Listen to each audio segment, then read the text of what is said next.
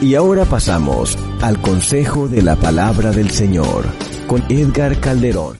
Hermano, ¿por qué te vas de la iglesia? Bendito sea tu nombre. Y voy a invitarles que vengan conmigo a la santa palabra del Señor en esta oportunidad.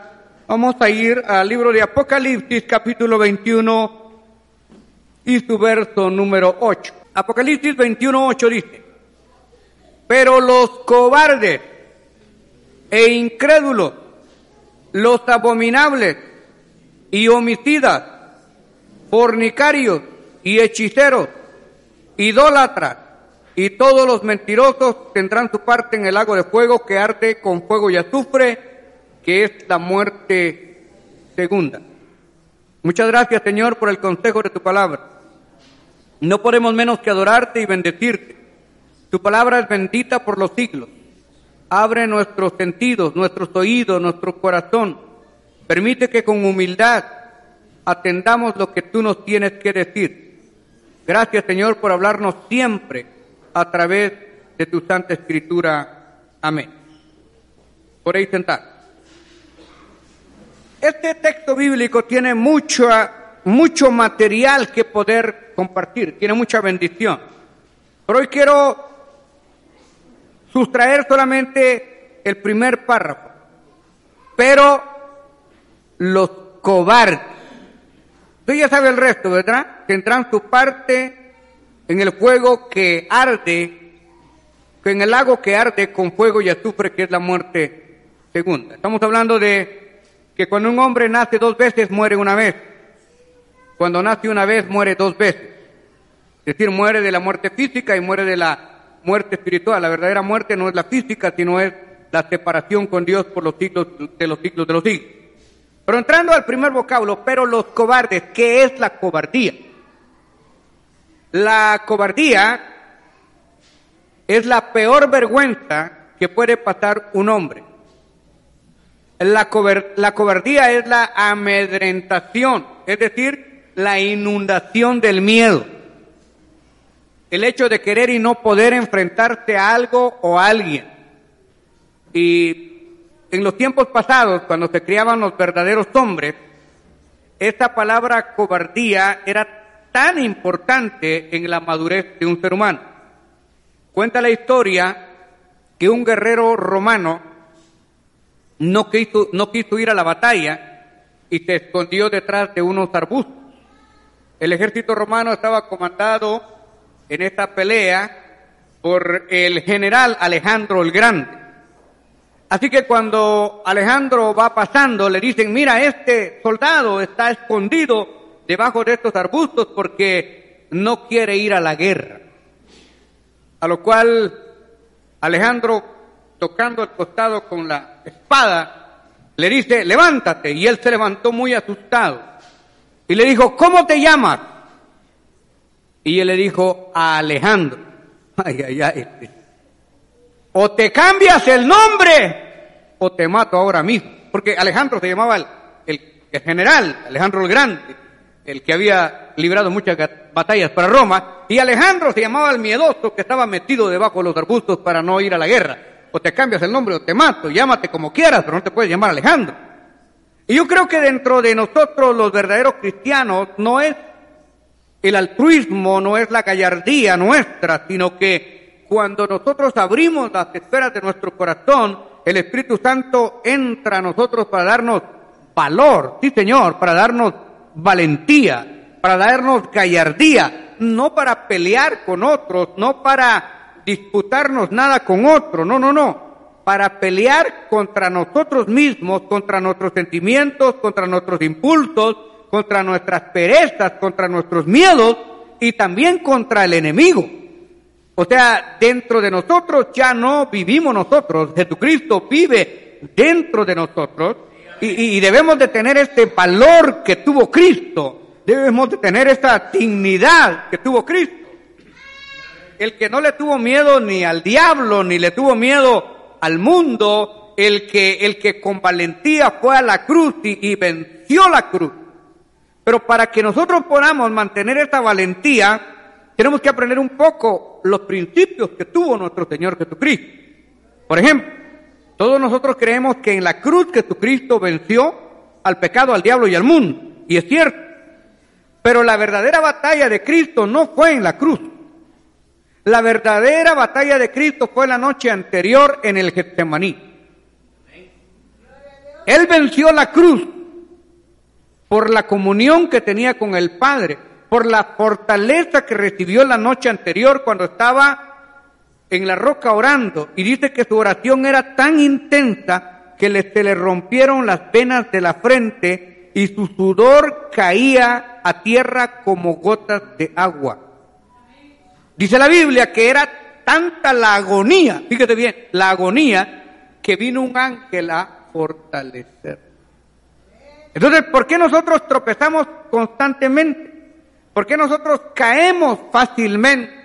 ¿Por qué cualquier cosa nos bota, nos saca de la iglesia, nos echa a perder la comunión? Cualquier cosa, ¿sabe por qué? Porque no estamos asidos, no estamos agarrados, no estamos sostenidos del poder de Dios.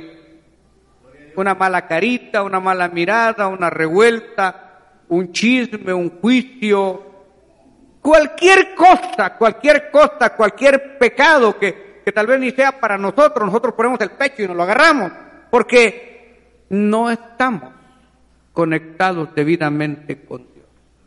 Esa es la debilidad espiritual, es, es como cuando, cuando usted no come, usted no se alimenta, entonces un catarro se lo puede llevar la tumba, porque usted no tiene buena defensas. Entonces es importante que nosotros obviemos la cobardía, odiemos la cobardía y aprendamos a estar firmes en Jesucristo. Porque mire, el diablo es montonero, el diablo no ataca a los fuertes. Cuando usted está fuerte espiritualmente, y cuando estoy hablando de, de fortaleza espiritual, no estoy hablando porque usted mira que el hermano canta, porque usted mira que el hermano predica, porque usted mira que el hermano tiembla, porque usted mira que el hermano llora, esto no es un síntoma de fortaleza espiritual. Esos son dones que Dios le da a cada uno. La fortaleza espiritual se mide en la resistencia, en la obediencia, en la humildad, en el servicio, en el trabajo, en la oración, en el ayuno.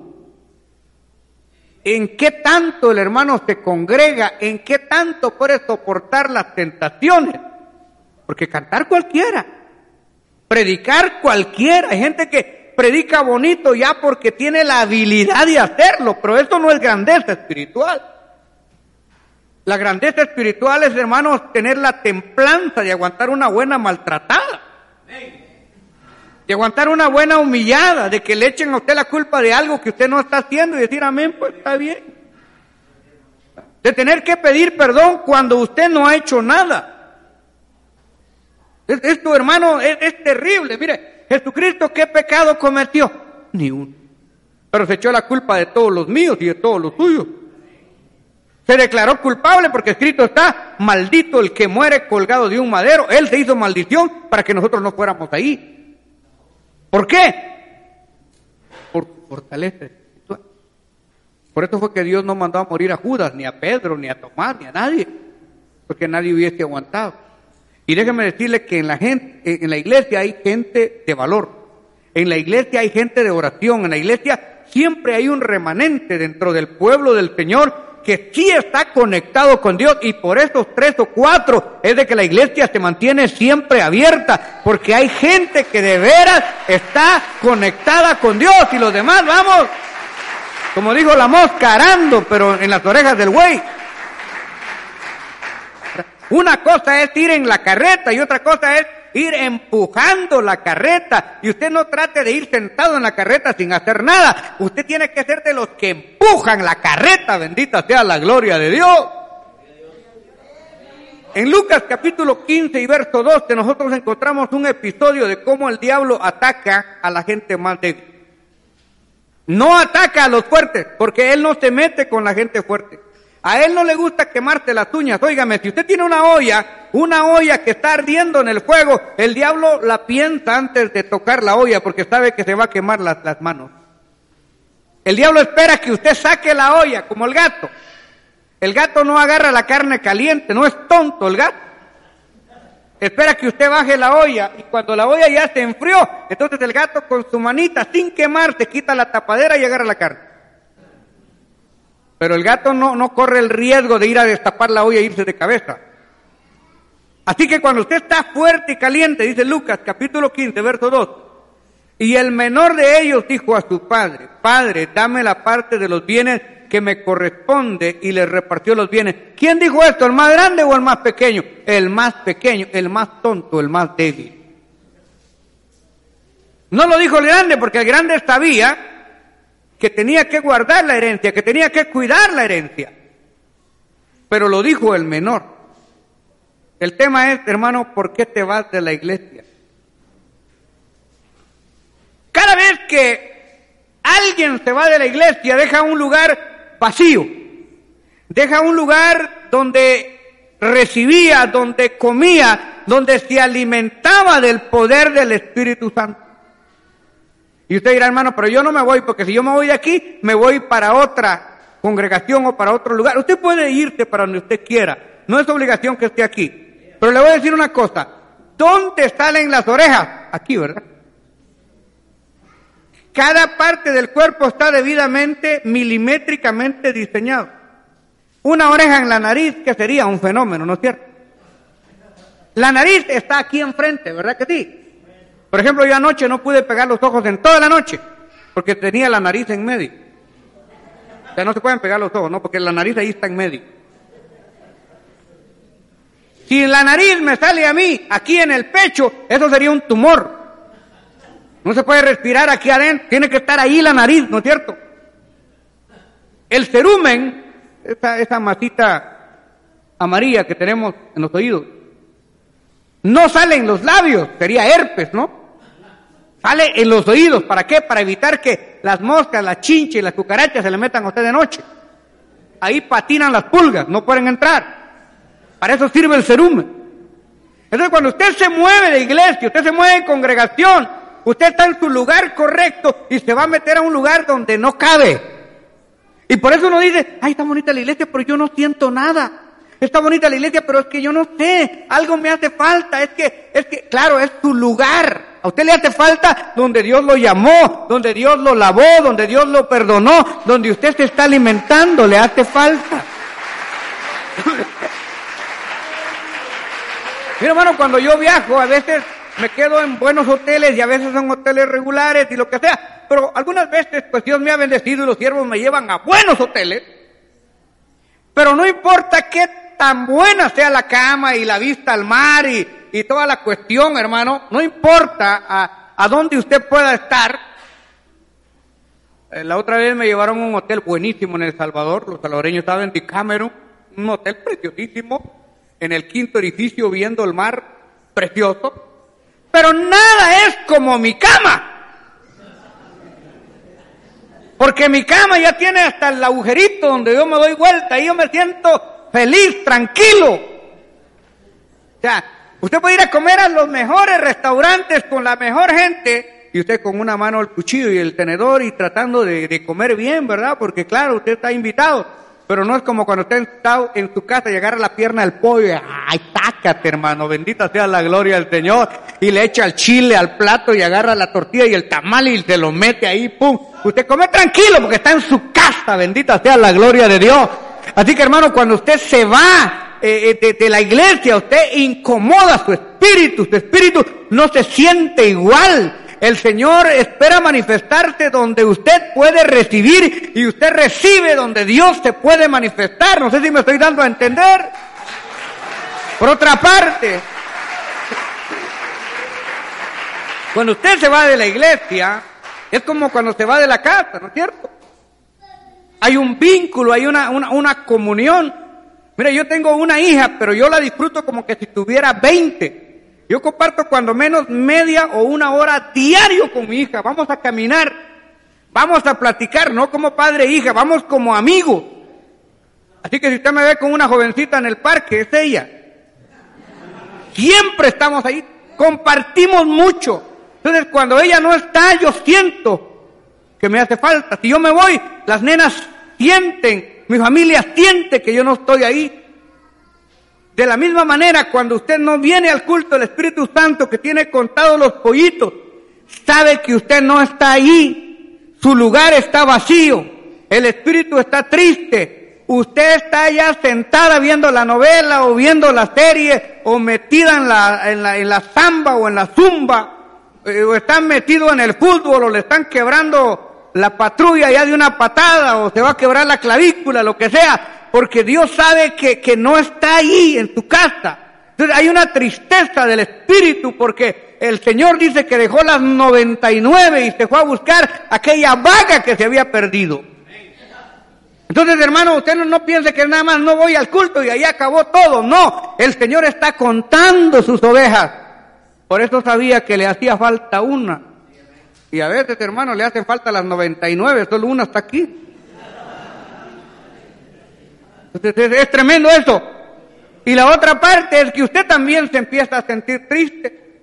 Mucha gente cuando se va de la iglesia, hermano, pasa los primeros días muy bien, porque como llevó bendición, igual que este hijo menor, dice que cuando le dieron la herencia, el tipo agarró su herencia, hermano, la echó en el morral y se fue, pues así quien no lo iba a recibir, que el tipo llevaba dinero, como dicen en Estados Unidos, no money, no honey.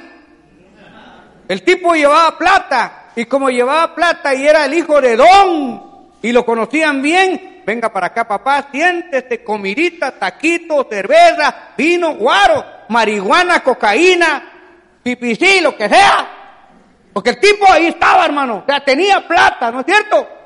Y cuando usted se va de la iglesia y Dios lo ha bendecido, antes no traía ni toallas, se sacaba brinco. Venía con un diente aquí que le hacía falta y otras tres muelas atrás que no tenía. Y ahora usted pela los dientes y tiene dientes de oro. O sea, la gente, hermano, ahora está bien vestida, está bien comida, está llena del poder de Dios. Pues cualquiera lo recibe, no por lo que usted tiene, sino por lo que lleva. Entonces venga para acá, coma, comparta. Lo llevaban a los mejores bailes, se montaban los mejores camellos, que carros no había. El tipo estaba bien prendido, ¿no? Todo le salía bien. Y él estaba encantado porque llevaba reservas, igual que el que se va de la iglesia. Primera semana no pasa nada, segunda semana no pasa nada. El tipo sigue con la bendición, pero ya la gasolina se acabó. El carro ya solo va con el impulso. Y aunque acelere, ya no corre, solo hasta, hasta donde llegue la puerta. Se le acabó la gasolina al carrito. Y entonces ya las mujeres ya no querían bailar con él. Y los amigos empezaron a ver que ya no tenía dinero. Tal vez lo llevaron a comer una vez, a comer dos veces, lo metieron ocho días a tu casa. Pero bien dice alguien por ahí en tercer Chespirito 3.2, que el muerto y el arrimado a los tres días lleguen. Vaya usted a amontonarse a la casa de la suegra, del suegro, y no trabaje por tres meses a ver qué pasa. Y a los ocho días que lo vean a usted acostado, que no hace nada, así de lejos le van haciendo.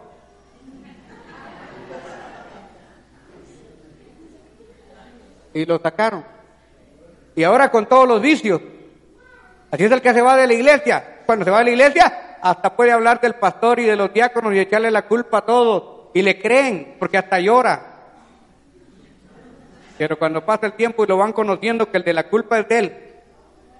Porque hay gente que, hermano, tiene la valentía de decir, hermano, yo me vine o me salí, porque yo cometí un error. ¿Y qué error cometió? Pues me llevé la mujer de otro. o me le quité el marido a alguien ahí. Y estoy arrepentida y estoy arrepentido, pero hay gente que no, no, no, no, no, y no, y no. Como aquel que dice, oígame usted, ¿por qué se robó la vaca? Y yo no me he robado ninguna vaca. ¿Cómo que no? Usted se robó la vaca. Mire, ahí la trae atrás. No, señor, le Y yo pasé por una cruz de camino y había un lazo tirado. Y yo jalé el lazo. Y en la punta del lazo venía a amarrar la vaca. Hay gente que, hermano, de veras, y uno le dice, ¿usted comió queso? No, no he comido queso. Trae blanco los bigotes. Y dice que no ha comido queso. Por favor, bendita sea la gloria de Dios. Y así pasa. Ocho días, quince días, un mes. Pero a los dos meses empieza a sentir esa debilidad, esa dependencia. Se empieza a enfermar todo le empieza a salir mal. Porque mire, si usted no ha aguantado, si usted no ha probado eso, váyase, lárguese de la iglesia un día de estos y va a ver que a los meses, a los dos meses, se empieza a enfermar. De repente usted va bien y ¡pum! Alguien lo choca. Ay, Dios no está conmigo. Lo botan del trabajo. De repente usted se levanta y quiere estirar la pierna y, ¡trac! y, le se tor- no le pasó nada, ya se torció la patrulla. Ya solo falta que un perrito se le acercara, hermano. Y a todo le empieza a salir mal y mal y mal. Y como dijo el hermano Marino, le dije, hermano Marino, ¿cómo estás? Y me dijo, como borrego en canoa. ¿Usted sabe cómo puede ir un borrego en una canoa? Con los ojos así pelados, esperando la muerte, porque el pobre borrego no sabe nadar.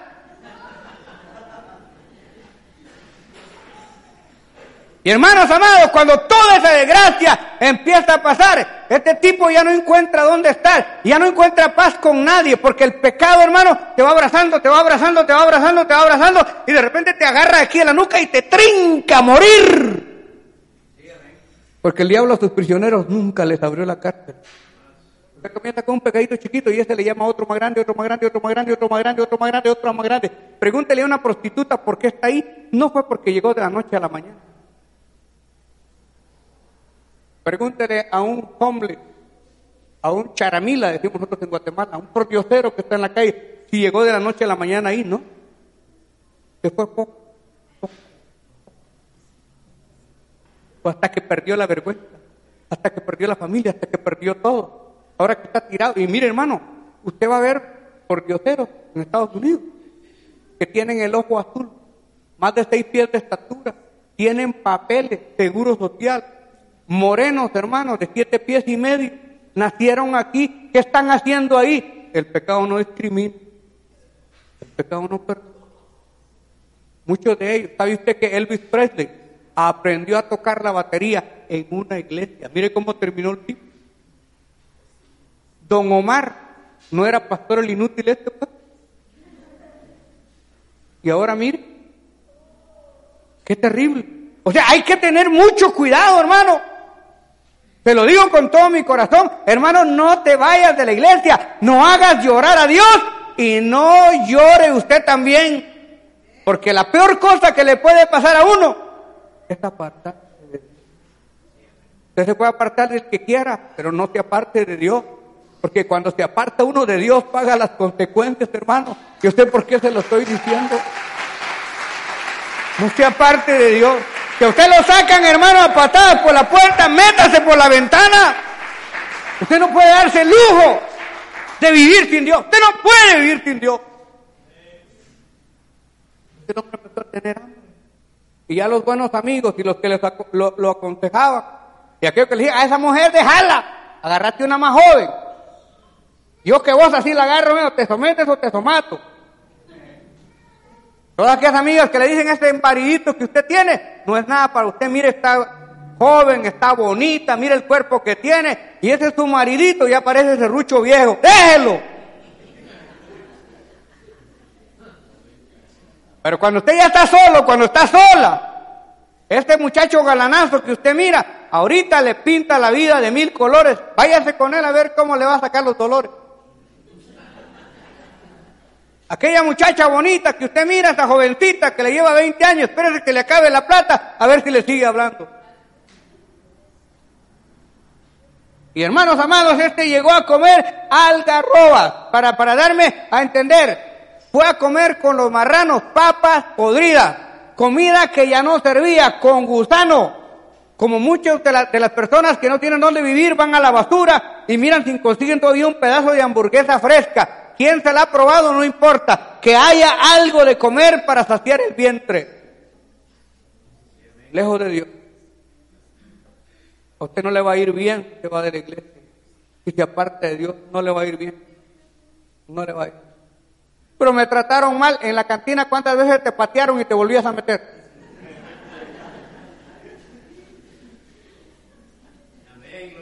Y, y y ni modo que no. Los, que van a comprar o a vender droga que le tratan con tanta amabilidad, ¿no?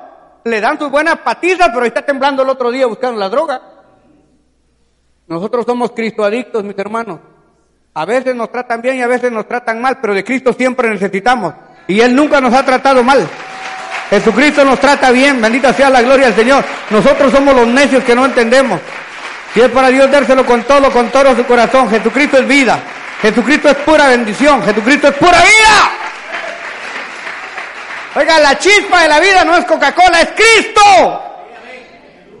Y hermanos amados, estando en esa condición, como que de nuevo le llega el mensaje de la palabra. El tipo se acordó lo que Calderón le dijo antes que se fuera. Y dijo, wow, en casa de mi padre hay abundancia de pan, aún los mozos, los obreros, están sentados tomando su atol de masa con maíz quebrado. Tienen su plato de pata, aunque sea pata y pollo. Hay abundancia de pan. Y yo aquí perezco de hambre. Aunque mi padre ya no me reciba como uno de sus hijos. Aunque me haga como uno de los jornaleros. Me levantaré iré a mi Padre. Oiga, qué bonita es la humildad, qué bonita es la mansedumbre. Oh, si es para Dios, dértelo con todo tu corazón. Y paro aquí por un momento. ¿Cuántas veces nosotros como hijos de Dios, Dios nos ha hablado y Dios nos ha dicho, levántate, vete a la iglesia, habla con el pastor, pide consejería, humíllate, confiesa tu pecado, arrepiéntete, empieza de nuevo? Pero el tipo como es cobarde, ay no, ¿qué va a decir la gente que yo vaya? Y que va, ay no, qué vergüenza, y me va a ver la hermana fulana y me va a ver el hermano Sutano, y aquel que le debo 20 dólares, y aquel que le debo mil dólares. Ay, no, qué pena, qué vergüenza, ¿qué van a decir de mí? Y luego ni ropa bonita tengo para la iglesia. Puras excusas. ¿Cómo se llama eso? Cobardía. Pero los cobardes no heredarán el reino. Pura cobardía. ¿Y qué va a decir mi suegra? ¿Y qué va a decir mi suegro? Y si se da cuenta mi mamá, ya se dio cuenta Dios, que es más peligroso. ¿Qué le importa a usted lo que la gente dice? Mire hermano, yo en la iglesia acepté a los seis años, pero me caí y me levantaba, me caí y me levantaba, nadie era cristiano en mi casa. La última vez que me reconcilié tenía casi 18 años. Entré un domingo a las seis de la tarde quebrantado, tocado, porque Dios me hizo que me humillara en el asiento trasero de un bus urbano en la capital. Y yo le dije, cuando tú me permitas llegar a la iglesia, que era el lugar donde yo había crecido, yo me voy a reconciliar. Era un domingo a las seis de la tarde. Yo entré con un pantalón de esos perros callejeros, de esos blancos con muchos zippers, del tiempo de Trill, ¿ustedes se acuerdan de ese tiempo? Con el pelo casi a la mitad de la espalda. Entonces cuando yo entré, hermano, y me fui a hincar para reconciliar, cuando el pastor hizo el llamado, nadie se quiso levantar a orar por mí. Era una pérdida de tiempo. Sabían que otra vez iba a volver a caer. Solamente un diácono, que después me terminó vendiendo su casa, bendito sea el Señor, él fue el que se paró nada más y dijo, de todas maneras, aunque se pierda la oración, orar por mí. Esta fue la última vez que me reconcilié hasta hoy en día. Pero sí, sí, hermano, usted, usted, entra por ahí y toda la gente, en vez de darle la bienvenida, se le queda viendo. ¿Y este qué? Me, disculpan el castellano, chapín. ¿Y este qué onda? ¿Qué le picó otra vez? Se volvió a meter a la iglesia. ¿Qué es lo que la gente piensa? A veces la gente la tiene a usted por pícara, por pícaro. Pero a usted le importa a la gente, usted viene a buscar a Dios, usted viene a llenarse de Dios, usted viene, aleluya, con esa valentía, con esa hambre. Oh, gloria a Dios, gloria a Dios, gloria a Dios, gloria a Dios, gloria a Dios. Alabe su nombre, alabe su nombre, alabe su nombre, dele gloria a Dios. Y aquel hombre se armó de poder, y aquel hombre se armó de, de valor, aleluya, porque es mejor un día en los atrios de Jehová que mil años fuera de él. Y aquel hombre, hermano, se armó igual que usted, está cansado, está medio enfermo, pero dice, no, me levantaré y a la iglesia. Hoy me voy a la iglesia. Y el diablo le dice, no porque te vas a enfermar más, no porque te va agarrar calambre, no porque está lloviendo, no porque hay aire, no porque hay frío. Y usted dice, no, me voy a levantar y se viene. Y estando aquí se va todo, hermano. Y usted sale sano y usted sale bendecido. Y usted dice, qué bueno que vine.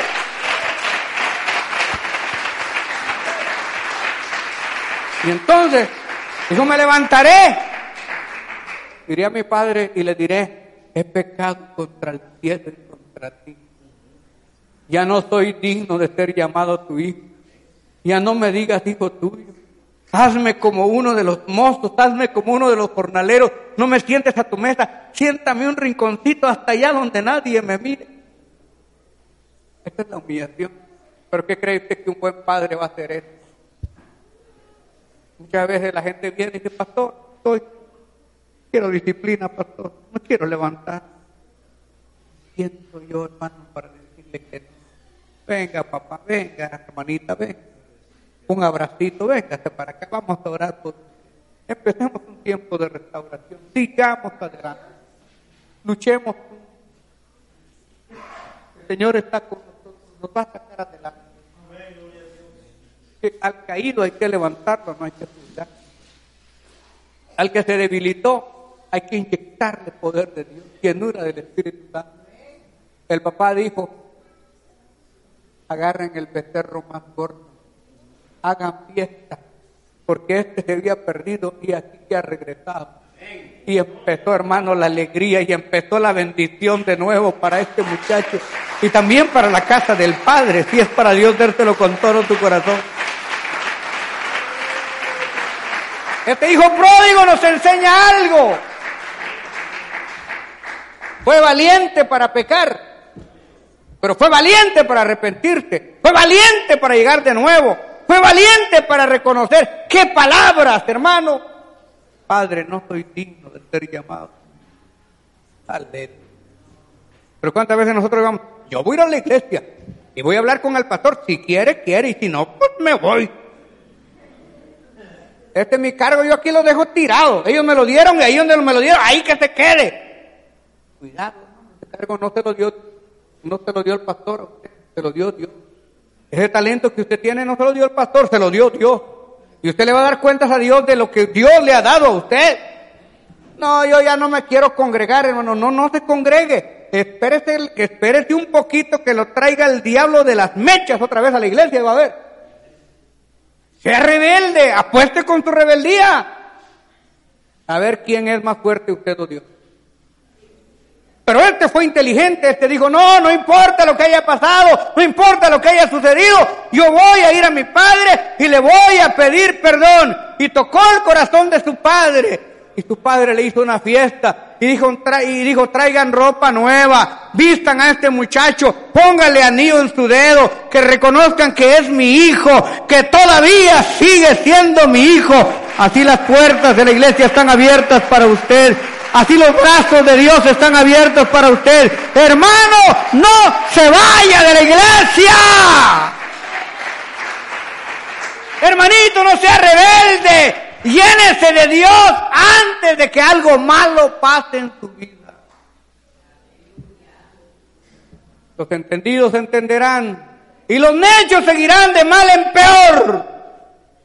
Hay gente que ha escuchado este mensaje cientos de veces y siempre se siempre se revela. Y hay mensajes que uno los escucha una sola vez y dice, no, sí tiene razón este viejo. Yo me voy a meter con Dios el beneficio es para mí. Yo me voy a arrepentir, yo me voy a convertir, yo, yo voy a buscar de Dios, porque yo quiero ese abrazo del Padre. Yo quiero la restauración del Padre. ¿Y sabe qué? Todo le irá. Esta noche vamos a estar de pie. El Señor te está buscando para darte un abrazo. El Señor te está buscando para vitaminarte. Él quiere sanar tus heridas. Él quiere sanar tus problemas. Él quiere perdonar tus pecados. Él quiere sanar tus enfermedades. Él quiere darte vida eterna. No hay excusa. No hay excusa. Definitivamente no hay excusa. Hoy tú veniste hasta la iglesia no por una casualidad. Veniste porque Dios tenía un plan para ti. Porque Dios tenía un propósito para ti. Recuerda que los cobardes se van de la iglesia, los cobardes abandonan sus privilegios, los cobardes abandonan las pilas, los diligentes, los valientes tienen a Cristo, los valientes reconocen, los valientes dicen a mí me hace falta, tengo que pedir perdón. Dios está buscando valientes esta noche. El reino de los cielos se hace fuerte y los valientes lo arrebatan. Dios está buscando gente valiente. Dios está buscando llenura de Dios. Este es el momento justo. Este es el momento apropiado. Gracias por su sintonía y esté pendiente porque en cualquier momento podría estar con usted Edgar Calderón en Palabra Unida. Tenemos servicios todos los días a las 7 de la noche. Los viernes, vigilia y clamor bajo la unción de Dios. Los sábados y domingos, tremendas campañas evangelísticas. Y los lunes, gloriosos conciertos de alabanza con los más reconocidos intérpretes de la música cristiana. Llámenos ahora mismo 213-840-7500. 213-840-7500. Estamos esperando por usted. 213-840-7500. 213-840-7500. Palabra ungida. Tu vida cambiará.